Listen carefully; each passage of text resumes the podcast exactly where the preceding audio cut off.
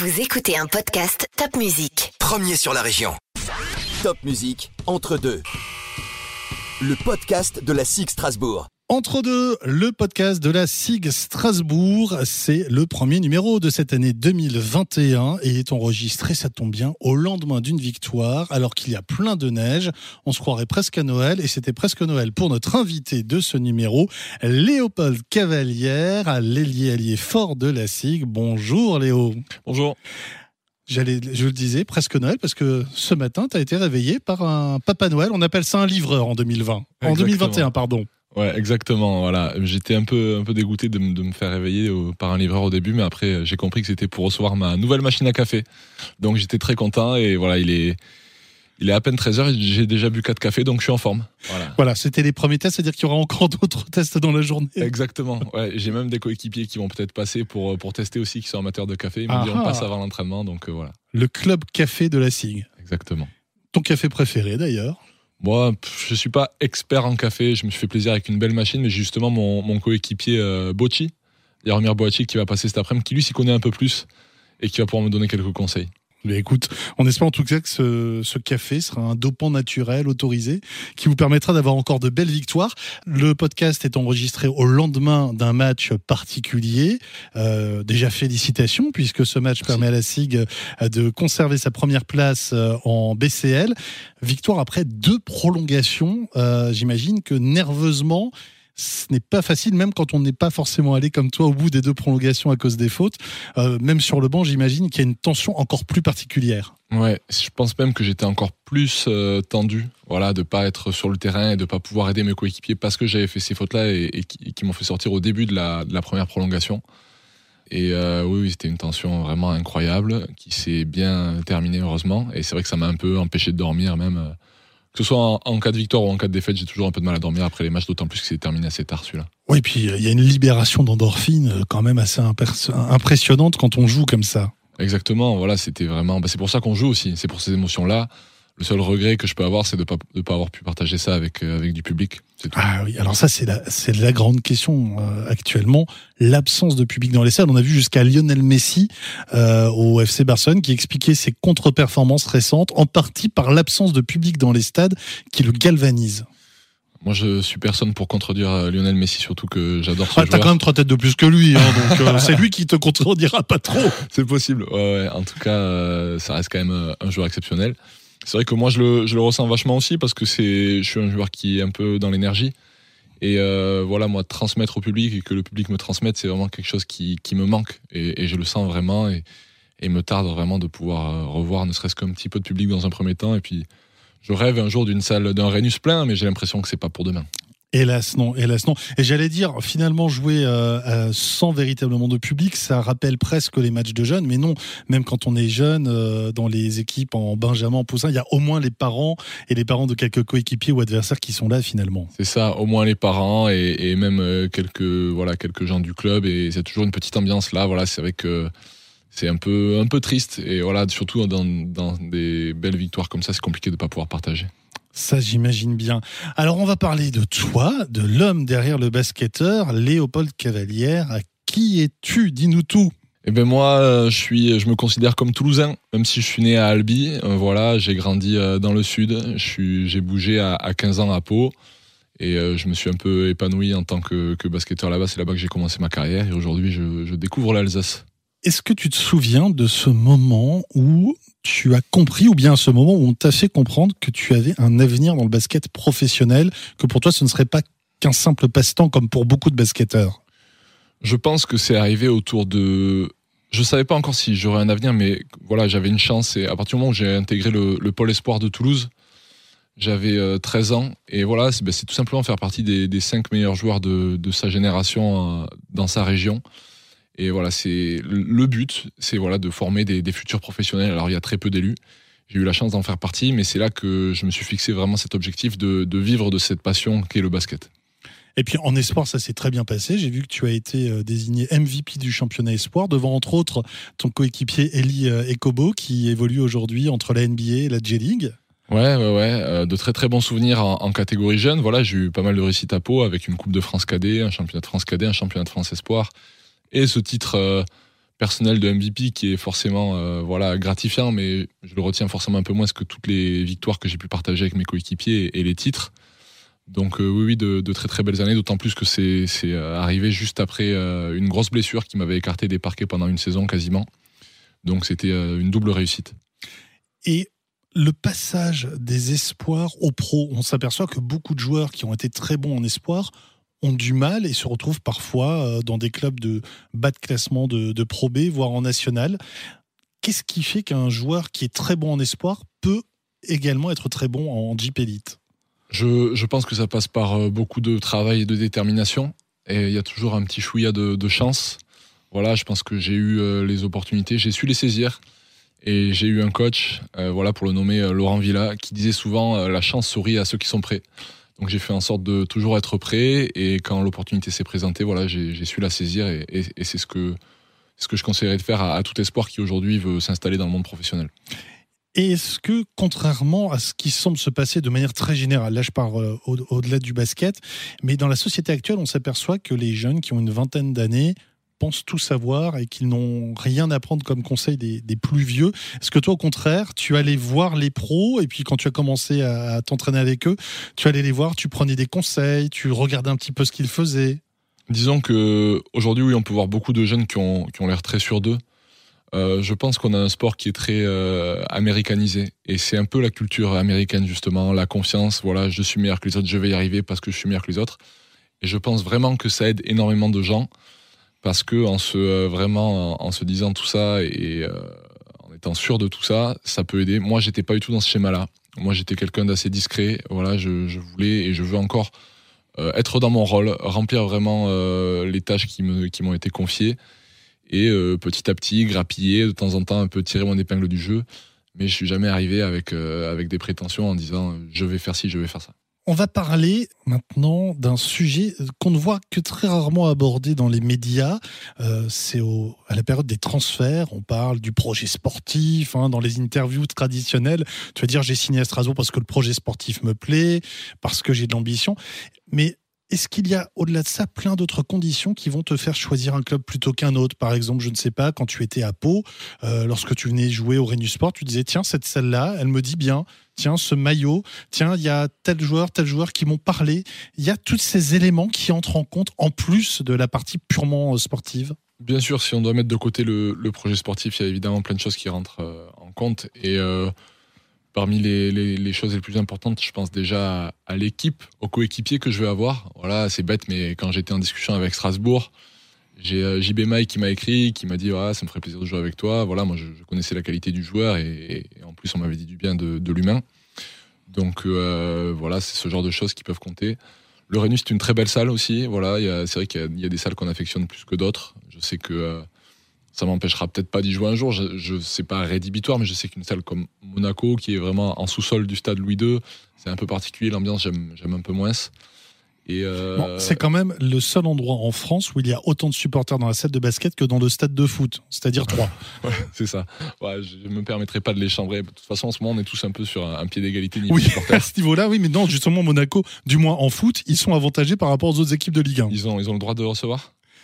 Non, mais ils sont habitués à pas avoir de ah, public. ok, ouais. Et euh, à part ça, je dirais aussi la ville. Hmm. Euh, tout simplement, euh, voilà, je pense qu'en proie, il n'y a pas énormément de villes qui sont aussi plaisantes que, Strasbourg. Voilà, il y a, y a, Lyon avec Lasvel, il y a les clubs parisiens. bon, moi, j'étais très très bien à Pau. Mais c'est vrai qu'il y a certaines villes qui donnent un peu moins envie de voilà de d'y vivre, comme j'ai pas envie de voilà de. Oh non, on va pas, on va pas dénoncer. Hein, on va pas dénoncer. Il n'y a pas de souci. On va pas dénoncer Limoges. Euh, voilà, ce genre d'équipe. Non, alors là, le garçon qui dit à Strasbourg, on va pas dénoncer Limoges. C'est en gros, c'est les gens de la Cigarmie. Faites-moi ma statue. Je suis comme vous. Ouais, c'est aussi le côté ancien palois. Le côté, bah, bien évidemment, bien évidemment. Ça se cumule hein, entre Pau et, la SIG Strasbourg. Euh, cette décision de quitter Pau Orthez, je lisais une interview de toi, euh, c'était au début de la saison 2019-2020. Tu disais, moi, je suis très bien à Pau. Euh, qu'est-ce qui fait qu'à un moment, on se dit, quand on est basketteur, bah, là, j'ai peut-être une opportunité. Ça peut être sympa de me remettre en question, parce qu'effectivement, tu as passé 9 ans à Pau entre ta période jeune et ta période de début professionnel.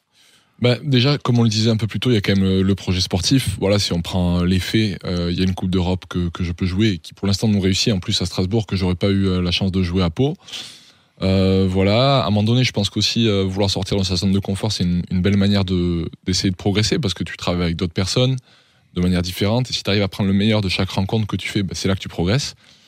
Et en plus de ça, je pense que voilà, je pense que Strasbourg a su m'apporter une estime j'avais un peu du mal à, trouver à Pau euh, durant cette intersaison, euh, malgré le fait que je leur signifiais que je commençais à avoir des contacts avec d'autres équipes, ils, ils faisaient pas vraiment de voilà, ils, bougeaient pas trop euh, par rapport à, une prochaine signature et à, une prolongation. Donc euh, voilà, je me suis senti peut-être un peu moins désiré, comme si je faisais un peu partie des meubles et que voilà. euh, et ça, voilà, c'est quelque chose qui qui m'a séduit aussi dans le dans le projet strasbourgeois, c'est qu'ils ont- ils sont entrés en contact avec euh, moi très très tôt et voilà, c'était un peu un peu d'estime pour moi. Oui, finalement, l'ego, ça joue quand même quand on est basketteur. C'est important, mais pas que quand on est basketteur. Je pense que Non, de manière générale, Ouais, dans le monde du générale, travail. Ouais, n'importe quel employé lambda est, est content de, de recevoir ben, une augmentation ou d'être démarché parce que ça prouve qu'il fait du bon boulot et qu'il est désiré et- ou récompensé. Donc je pense que c'est c'est important. ouais. Le premier contact, tu t'en- souviens avec Classique Strasbourg? Ça s'est fait comment? Tu te souviens du lieu, de du Alors. moment? Le premier contact, bon, il a déjà été euh, au téléphone avec euh, Lassie et Nicolas. Mais ensuite, je suis donc arrivé à Strasbourg mi-juin pour faire euh, les tests médicaux. Donc, le premier contact, c'est je sors de la gare de Strasbourg. Euh, je traverse la petite place pour aller jusqu'au au dépose minute et donc je rencontre Jackie Kuhn qui est notre intendant, directeur sportif, voilà, qui s'occupe un peu de La de- grosse nounou des joueurs. Exactement, Un garçon qui gère les extraordinaire. déplacements, voilà, et qui euh, sans lui, euh, ce serait bien compliqué. Donc c'est ça le premier contact. Euh, ensuite vient les, les premiers tests. On, on mange au restaurant le soir, on rencontre le président, on rencontre le général manager, etc. Et j'avais la chance en plus d'être avec avec JB Yanis, donc j'ai pu les rencontrer aussi, même si j'avais déjà eu l'occasion de de discuter un tout petit peu avec eux et de, surtout jouer contre eux. Donc c'est ça mon mon premier euh, mon premier contact et c'était donc une, flamme cuche euh, dans un restaurant dont j'ai oublié le nom euh, à la Robertso. Voilà. D'accord.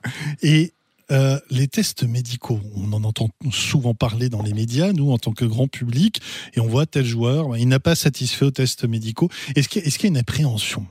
À partir du moment où on est en bonne santé, euh, non, il n'y a pas d'appréhension. Non, t'as voilà. pas peur qu'on te trouve un truc euh, qui n'avait pas été vu auparavant?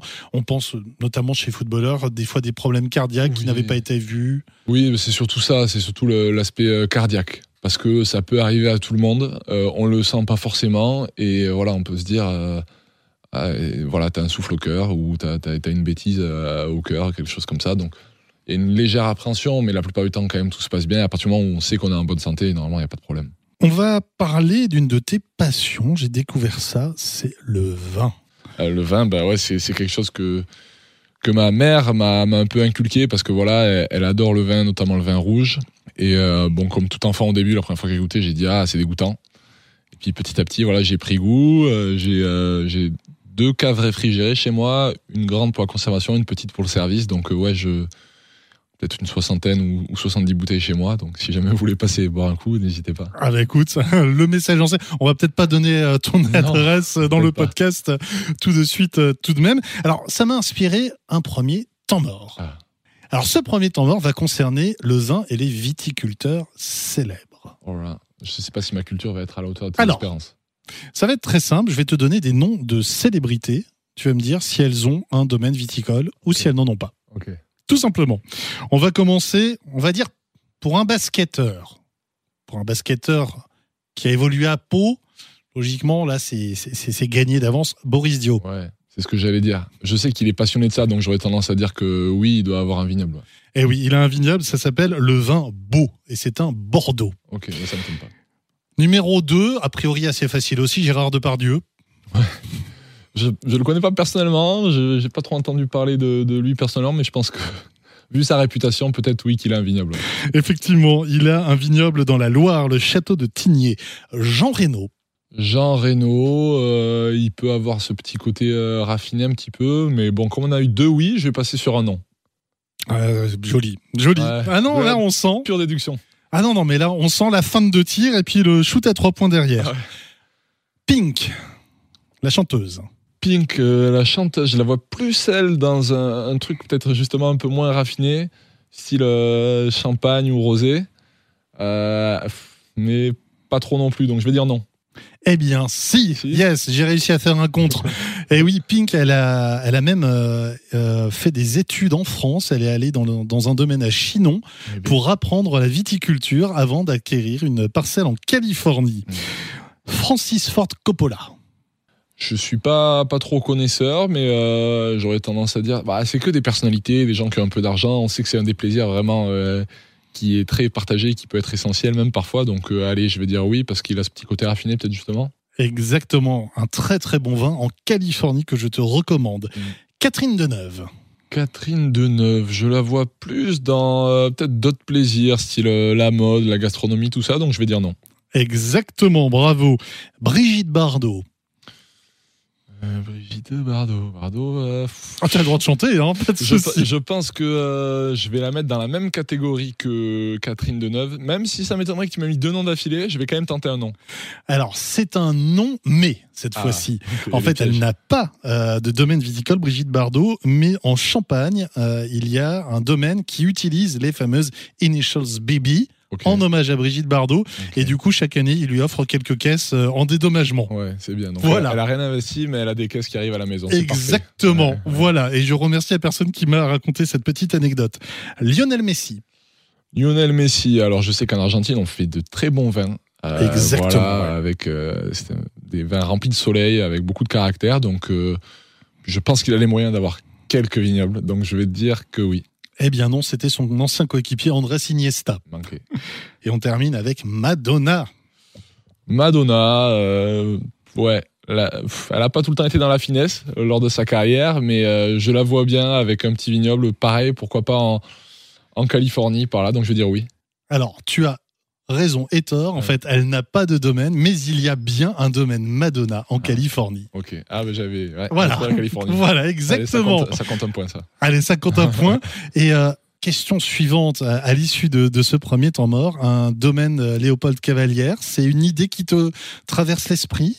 Ouais, c'est plus un rêve qu'autre chose. Ce serait vraiment euh, tout à fait plaisant. Je pense que c'est pas donné à tout le monde. Ça demande déjà un investissement euh, en termes de temps, en termes d'argent. Je sais pas si un jour j'y arriverai, mais pourquoi pas une, pe- une petite cuvée Voilà, participer à une petite cuvée. Euh, si je devais choisir un, un- un petit Côte du Rhône, voilà, base de Syrah. Pour les connaisseurs, un petit euh, Syrah Grenache euh, Mourvèdre, ça, ce serait pas mal. C'est ce qui me ressemble, je pense. D'accord, bah c'est bien, tu sais déjà quel vin te ressemble. Ouais. Et est-ce que euh, à 25 ans, hein, c'est ton âge je crois, 25 ans en avril. 25 ans, donc aux 24 ans, on va on va pas te vieillir trop Ouais. vite. Est-ce que on réfléchit déjà un petit peu à l'après-carrière? On se pose déjà des questions? Ou bien tu es vraiment focus à 100% sur le basket? Non, non, non, on se pose forcément des questions. Euh, voilà, j'ai même euh, eu l'occasion de faire un, un bilan de compétences en, en tout début d'année, voilà, pour essayer de voir un peu où j'en étais et voir vers quoi je pourrais m'orienter euh, incessamment sous peu. Bon, il en est ressorti que euh, je pense que c'est pas encore le moment pour moi de, reprendre des études ou de m'investir dans d'autres choses que le basket parce que voilà, j'ai besoin de, beaucoup de concentration et de me donner à 100% pour euh, pour ce sport. Donc dans un premier temps, voilà, je pense que, que, je vais me focaliser basket. Mais oui, c'est forcément euh, quelque chose à laquelle on pense, parce qu'il y a une certaine forme d'insécurité dans, notre métier, sachant que les carrières sont assez courtes, qu'on n'est jamais à l'abri d'une blessure, et donc on y pense. Donc euh, j'ai la chance d'avoir un, un bac plus 2 déjà, j'essaierai peut-être de, de pousser un peu plus un, un peu plus tard. Ça veut dire que tu imagines une carrière hors basket ou tu te dis pourquoi pas devenir entraîneur, manager ou autre poste qu'il peut y avoir dans un club d'ailleurs? Euh, je pense pas que je resterai dans le basket. Je pense que j'aurai eu ma dose euh, d'ici une dizaine d'années si tout se passe bien. Le seul poste euh, dans un club de basket qui, qui me tente un petit peu, c'est kiné. Parce que voilà, je, la mécanique du corps, euh, tout, ce qui relève de, la kiné, c'est quelque chose qui m'intéresse. Et puis voilà, je m'en rends compte parce que j'y ai affaire tous les jours au, kiné et, et j'apprends à connaître mon corps. Et je trouve que, voilà, on dit souvent que la nature est bien faite. Pour le coup, je la trouve vraiment bien faite de nous avoir donné euh, tant d'articulations, de muscles, de choses si bien faites et de, qui nous permettent de faire tout ce qu'on fait. Donc euh, oui, il y a ça qui m'intéresse un peu. Il y a ça qui t'intéresse un petit peu. Euh, J'ai vu dans une interview que tu avais accordée au club avant de venir ici depuis chez toi que pendant le premier confinement, euh, et certainement que tu continues euh, quand tu as un peu de temps libre, tu es plutôt fan de séries télé. C'est quoi tes derniers coups de cœur? Eh bien, il y a Lupin qui vient de sortir euh, Avec Omar sur, Sy. sur Netflix avec Omar Sy. J'ai vu quatre épisodes sur 5 et c'est vraiment, vraiment pas mal. Après, si on doit rester dans du français, il y a eu une saison de 10% qui est Ah sortie oui. il y a pas, a très longtemps et j'aime vraiment beaucoup cette série. En ce moment, après, je me refais les euh, Rick et Morty. Je sais pas si, euh, si les gens connaissent vraiment. Ça, là, c'est. Si, c'est de l'humour très absurde. Ouais, c'est voilà, humour très absurde américain. Voilà, quand, quand t'as envie de, de, de, poser 20, de te poser 20 minutes sans trop réfléchir, tu regardes Rick et Morty. C'est très absurde et, ça me fait beaucoup rire. Bah, ça fait du bien aussi. Ça fait du bien. D'ailleurs, bah, toi qui parlais de la kiné, de la santé, du soin du corps, le rire est, est un excellent médicament. Ouais, ouais très important. Alors justement, tiens, bah, le rire, euh, est-ce que tu es un petit peu l'un des des ambianceurs, comme on dit, du vestiaire? Ou bien s'il y a quelqu'un dans le vestiaire comme ça, on sait que c'est un petit peu le petit rigolo ou le grand rigolo de, service? Je pense que je suis pas euh, au niveau de mon coéquipier Ish, mais oui, je sais apporter un peu de bonne humeur euh, quand il le faut et, quelques, quelques petites vannes. Alors, raconte-nous. Bah, non, mais pour, pour, pour Ish, justement, si, si ça a l'air d'être le champion du. Ouais, Ish, bah voilà, il chambre bien, il se chambre beaucoup, beaucoup avec Yanis. Voilà, euh, notamment sur. Euh, pour entrer dans le détail, ça va pas être très marrant comme ça, mais sur la taille de leur tête respective. Voilà, ils se chambrent sur ça. Euh, voilà, donc c'est quasiment du quotidien, ça. voilà, et puis moi, après, ça va être quelques blagues par-ci par-là, de, la, bonne humeur. J'aime bien embêter JB parce que je sais qu'il il s'énerve facilement et même pendant les entraînements, parfois pendant les séquences de jeu, j'arrive à le, à le chambrer un petit peu. Et c'est ça que j'aime bien, parce qu'il démarre au quart de tour, donc c'est hyper marrant. Et j'imagine que les coachs apprécient ce, type d'ambiance, on se chambre gentiment. Ça fait partie justement de ce qui cimente un groupe. Oui, oui, je pense qu'ils voient que, que le groupe euh, vit bien et ça c'est vachement important. On, a des, gens qui sont un peu, un peu plus discrets, voilà, je pense à, à, à Bocci, je pense à, à Dre qui sont un peu plus discrets, même si Dre voilà, assume tout à fait son rôle de capitaine et pendant les matchs euh, sait nous dire les, les mots qui, nous, qui nous motivent et les mots qu'il faut. Donc euh, voilà, mais euh, je pense que ça se voit de l'extérieur, le groupe vit très bien. On va parler justement de cette saison euh, très bizarre depuis euh, quelques mois maintenant. Vous avez eu la chance d'avoir l'un ou l'autre match, que ce soit au Renus Sport ou à l'extérieur, avec un tout petit peu de public. Euh, on a évoqué avant hein, ces matchs joués devant personne. Pour l'instant, le bilan de, de, ce tiers de saison, on va dire à peu près, en Jeep Elite, vous en êtes à 4 victoires, 4 défaites, je crois c'est ça, bilan équilibré, euh, milieu de tableau. En BCL, ça se passe très bien. Et en Coupe de France, euh, qualification pour le top 8. Pour l'instant, vous êtes dans les clous, tu penses? Euh, dans les clous, disons qu'on y est revenu. Parce que voilà, on a eu un début de saison un peu compliqué. Je pense que c'est euh, largement dû au fait que l'équipe était totalement renouvelée. Donc voilà, il fallait apprendre à se connaître dessus. Et puis certains joueurs sont arrivés tard. Toi, tu t'es blessé assez rapidement dans la préparation aussi. Je me suis blessé. Certains joueurs sont arrivés tard. Donc voilà, il nous a fallu un peu de temps pour, pour mettre en place euh, notre identité. Voilà, au début, c'était un peu, on avait une attaque un peu stérile. Là, on a rajouté du, du mouvement. Voilà, et, et, on a fait, on a, on passe le ballon. Voilà le ballon bouge beaucoup. Et euh, je pense que ça nous réussit beaucoup mieux, on le voit, parce qu'il me semble qu'hier c'était notre cinquième victoire d'affilée. Oui. Donc euh, voilà, c'est quand même euh, assez positif, sachant que ça nous fait un mois de décembre parfait, et je l'espère un mois de janvier qui sera parfait aussi. Est-ce que ça vous fait du bien à toi et à tes coéquipiers d'avoir des dates de match? De se dire tiens dans une semaine on a un match et pas se dire on se prépare mais on ne sait pas si on joue dans une semaine, dans deux semaines, dans trois semaines? Euh, oui et non, parce qu'on sait qu'on joue samedi, on sait qu'on joue euh, à la fin du mois à Vilnius, mais après ça, c'est le flou total. Alors voilà, moi, de par ma position au, syndicat des joueurs, j'ai des infos un peu en avant-première, j'essaie de les transmettre assez vite euh, à mes coéquipiers. Mais c'est vrai que c'est un peu flou. on sait que mardi prochain, il y aura un comité directeur de la Ligue qui nous dira si on joue deux autres matchs de championnat ou non d'ici la trêve. Si c'est pas le cas, ça voudra dire que après notre match à Vilnius, qui est à la fin du mois de janvier, on ne jouera pas avant mars. Et euh, voilà, d'être dans cet inconnu-là et d'envisager le fait de peut-être pas jouer pendant un mois, c'est quand même un peu compliqué. Membre du syndicat des joueurs, c'est important pour toi de t'engager euh, au-delà de ton simple euh, rôle de joueur? Ouais, ouais, ouais c'est vachement important. Déjà, je pense que ça m'apporte énormément dans la connaissance de, de ce milieu. voilà, j'apprends un peu les, les, rouages du monde du basket et ça, c'est déjà vachement intéressant et de pouvoir porter la voix des joueurs, c'est aussi un honneur pour moi. Voilà, on est, on est quelques-uns, on doit être une dizaine de joueurs, peut-être un peu moins au, comité directeur. Et euh, c'est vrai que c'est une opportunité que j'ai eue et, je suis très content de l'avoir saisie. Autre engagement pour toi, tu es un ambassadeur. Raconte-moi. Je suis un ambassadeur, oui, parce que j'ai effectué mon premier don du sang euh, lors de la dernière trêve euh, internationale qui était en novembre voilà, c'était quelque chose que je repoussais euh, parce que je pensais que c'était un peu compliqué, un peu long, qu'il fallait beaucoup de récupération après ça. Et en fait, pas du tout. Voilà, c'était des, préjugés que j'avais et, j'ai su les effacer en, y allant.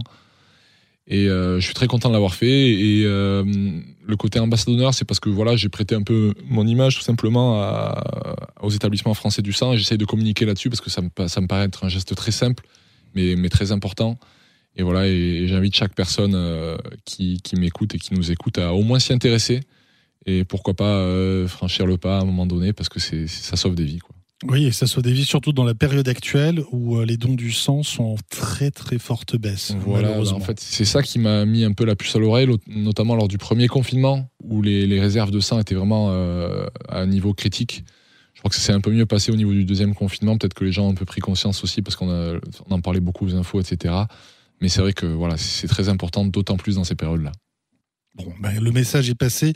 On espère que vous écouterez euh, très bien le propos de Léo. Alors là, je vais te dire quelque chose. Je me fais juste l'avocat du diable. Donc, il y a le gros panneau, pas tapé. Hein. En basket, il y a que le 5-5 qui compte. Le reste, c'est vraiment nul. eh ben oui, forcément, je vais pas être d'accord. Oui, c'est un peu pour ça. c'est un peu pour ça, ouais. Et euh, ouais, j'ai eu la chance de, de découvrir euh, cette discipline qui est le 3 contre 3 qui m'a de suite séduit. Alors ça fait quelques années maintenant, ça fait peut-être 5 ans que j'en fais, mais au début c'était de manière très très sporadique. Là, je m'y suis un peu plus mis cet été, même si voilà le Covid est venu un peu freiner mes plans. Et j'ai eu la chance d'être euh, sacré champion de France cet été. Et de revêtir le maillot bleu. Et de revêtir le maillot bleu pendant la trêve hivernale, euh, la trêve de novembre, pardon. Donc euh, oui, oui, c'est une nouvelle discipline qui me plaît et dans laquelle j'ai l'opportunité de porter ce maillot qui m'est cher. Donc voilà, ça c'est que du positif pour moi et, et voilà, il me tarde justement de pouvoir reporter ce maillot euh, sous peu. Alors, le 3-3, par rapport au basket 5-5 euh, traditionnel, quels sont les, les, gros changements? Pas dans les règles, mais dans la façon de jouer. Ouais, bah c'est euh, beaucoup plus de dureté. Voilà, on appelle beaucoup moins les fautes, ce qui m'arrange énormément, moi qui ai, tendance justement à en faire pas mal pendant les matchs de 5-5. donc on appelle beaucoup moins les fautes, on compte pas les fautes individuelles, donc je peux pas sortir parce que j'ai fait trop de fautes, ça aussi c'est pas mal. Et euh, donc voilà, dans la dureté, et ça demande aussi beaucoup d'énergie. Ça, ça n'arrête pas. On pourrait penser, bon, c'est sur demi-terrain, on court un peu moins, mais c'est pas vrai. Comme c'est tout le temps dans le duel physique où euh, voilà, ça, ça, court, ça, ça ressort, ça rentre. C'est vraiment épuisant et c'est quelque chose qui me plaît aussi euh, pour ça. Est-ce que ça t'apporte des choses pour le basket, pour la SIG? Ouais, je pense vraiment bah, dans ces, dans ces aspects-là, dans, dans la dureté et, et dans l'énergie. Je me rappelle, après être revenu du stage de novembre, voilà, j'avais des cannes. Euh, même si j'avais un, petit pet à droite, un petit pet à gauche, parce que justement c'était un peu plus physique. J'avais quand même de, de bonnes cannes et, euh, et c'est vrai que ça peut m'apporter. En plus, j'ai un rôle un peu différent là-bas parce que de par mon, mon gabarit qui est un peu, un peu taillé pour le 3-3, j'ai pas mal de responsabilités. Et du coup, voilà, ça m'apporte aussi dans ça, dans la prise de responsabilité que, que je peux avoir de manière un peu plus, euh, un peu plus modérée avec la SIG, mais quand, quand je les prends, au moins, je, je suis un peu plus en confiance. Est-ce qu'il y a un côté plus fun au 3-3 plus fun, oui, parce que euh, la plupart du temps, bah, il y a ce côté euh, tournoi en été avec les potes, euh, voilà, pas de coach. Voilà, je, je dis pas ça par rapport à notre coach, j'adore la scie, aucun problème avec ça, je préfère m'en dédonner de suite. Alors on va voir ça tout de suite, tu me répètes ça en finlandais. bon Non, manqué, j'ai pas encore révisé mon finlandais. Mais oui, oui, c'est ce côté un peu, un peu été, un peu avec les potes qui, qui est un peu plus léger. Et moi qui ai connu justement les équipes de France en jeune où c'était très carré, là je reviens en équipe de France pour un stage 3-3 c'était limite la colonie, on était entre potes, c'était génial. Même si voilà, quand il fallait travailler, on était tous euh, très sérieux. Euh, voilà, c'est quelque chose de plaisant aussi à ce niveau-là. Et au niveau du club, ça ne pose pas de problème, parce que tu le disais, les fautes, c'est pas la même chose, c'est plus physique. Il y a potentiellement un risque de blessure euh, supplémentaire. Bien sûr, après il y a toujours un risque de blessure à partir du moment où tu fais quelque chose en dehors de, en dehors de ton club. je sais qu'il y a eu, il peut y avoir des conflits parfois. Ça peut être sujet à conflit et voilà, moi ça n'a pas du tout été le cas. Et je tiens encore à remercier la SIG, le coach, le general manager, parce qu'ils ont été très compréhensifs. Ils ont compris que c'était une sélection nationale, que porter le maillot de l'équipe de France, c'est pas rien, qu'avoir une opportunité d'un jour faire les JO, bah, c'est une opportunité que tu as qu'une ou deux fois dans ta vie, et encore, euh, c'est assez rare. Et euh, ils ont su comprendre ça. Je pense que voilà, ils, comprennent ce que ça représente une sélection nationale, et, je les remercie encore d'avoir été si euh, compréhensifs. Et justement, l'équipe de France de 3-3, elle se situe à quel niveau? Bah, euh, je pense que c'est une équipe qui monte en puissance, voilà, de par euh, la démocratisation du 3-3, le fait qu'il y ait euh, des joueurs de, de Jeep Elite comme moi ou Antoine Eto qui, qui s'intéressent à la discipline. Voilà, on n'est pas encore au niveau de certains pays de l'Est, voilà, les Serbes, voilà, qui peuvent être vraiment très très fort et on n'a pas eu encore d'énormes résultats sur la scène internationale, mais j'espère que, que ça arrivera et j'espère que je ferai partie de l'équipe de France à ce moment-là. Ah bah écoute, c'est tout le mal qu'on te souhaite. Et là, on va passer au deuxième temps mort. Je, je le sentais. Tu as longtemps vécu à Pau, tu es maintenant en Alsace. Je vais parler de gastronomie. Alors là, c'est très simple, je vais te donner des plats béarnais ou du sud-ouest de manière Ouais. plus générale, des plats alsaciens. Et ça sera simple pour toi. Si tu aimes, c'est popopo. Si tu n'aimes pas, c'est papapa. Ok. Ou si tu ne connais pas, hein, tout simplement. Alors, on va commencer par la garbure. Popopo. Alors, la garbure, tu peux, tu préfères la gersoise, la landaise ou la bigourdane? Bon, je me suis renseigné. Je suis pas sûr d'avoir toutes les nuances, mais euh, comme ça, je dirais la gersoise parce qu'en général, ils mettent un peu de canard, je sais pas, ou ils se débrouillent et, et dans tous les plats qui finissent par gersoise, ça se passe bien. Bon, la choucroute. Euh, on a dit quand. Alors, j'ai pas eu, j'ai pas eu l'occasion de la goûter encore ici. Ah, ça change euh, tout. Ça change tout, voilà, c'est ça. J'ai pas. bah, les restos sont fermés très très vite, Eh oui, hélas. donc j'ai pas encore eu l'occasion. Pas trop trop fan. Donc c'est, on a dit quand c'est pas trop trop fan, c'est papa Papapa. papa papa pour l'instant. Pas papa, mais pour l'instant, Voilà. l'osso irati. L'osso irati, rappelle-moi. C'est un fromage. Euh, voilà, c'est ça, c'est bien ce qui me semblait. Fromage, très peu pour moi. Pas papa. Bah, la suivante, ça risque d'être ça aussi, le minster. Ouais, euh, pas papa. La méture. C'est euh, un pain à base de maïs, semble-t-il, du sud-ouest. Alors celui-là, je vais devoir y retourner dans le sud-est parce que j'en ai pas entendu parler, j'en ai pas vu la couleur. Bon, bah écoute, on va enquêter ensemble. Ouais. Les bredele. Ça, t'as dû Les- découvrir Euh, récemment. Oui, oui, les bredele, j'ai j'ai pu le découvrir. On a même un bénévole au club qui nous en a fait donc euh, fait maison. Et là, c'est popopo, vraiment. Double popopo. Ouais, double popopo même. Le tourin. Le tourin, dis-moi. Bah, c'est une spécialité du sud-ouest aussi. Je, je vois pas de, je vois pas ce que c'est. C'est une spécialité à base de viande, semble-t-il. Ah, ben, je- j'en ai Non. pas entendu parler. Bon. À croire que pourtant j'en ai fait des restos, hein. Ah, bah ouais. mais pour l'instant celui-là Bon. j'ai pas. Et le dernier, ben, c'est de chez nous, le bake-off. Et ça, ça non plus j'ai pas. Voilà, le bake-off, c'est une sorte de Ouais, mais poté j'ai- avec plusieurs viandes, des Ouais, mais patates. j'ai pas pu goûter. Bon. J'en ai entendu parler, mais j'ai pas pu goûter. Ouais. Donc voilà, c'est très bien. Je vais me prendre quelques notes. À la fin, tu vas me redire tout ça. je Écoute, vais prendre quelques notes. sans Et souci. Dès que les restos réouvrent, tu Je me te donne les bonnes Voilà. On va y aller Et- ensemble, et- y a pas de j'ai- souci. Ouais, très bien. Alors, euh, un mot euh, sur euh, cette carrière de basketteur.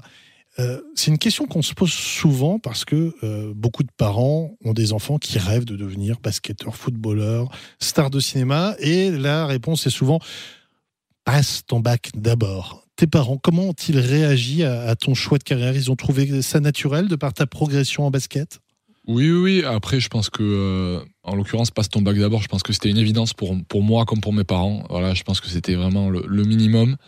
J'ai eu la chance de pousser jusqu'à bac plus 2 parce que euh, à à Pau, il y avait, euh, on a mis en place un partenariat avec un BTS qui a fait que j'avais des horaires aménagés, et donc c'était vraiment arrangeant. Mais il y a forcément un moment où il faut basculer. Si tu sens que tu as une opportunité et si tu veux vraiment te donner les moyens, il y a un moment où il faut basculer. Pour autant, voilà, je ne suis pas en train de dire que euh, tous les gamins de 16 ans qui se voient professionnels, qu'il faut tout arrêter. C'est vraiment pas ça du tout.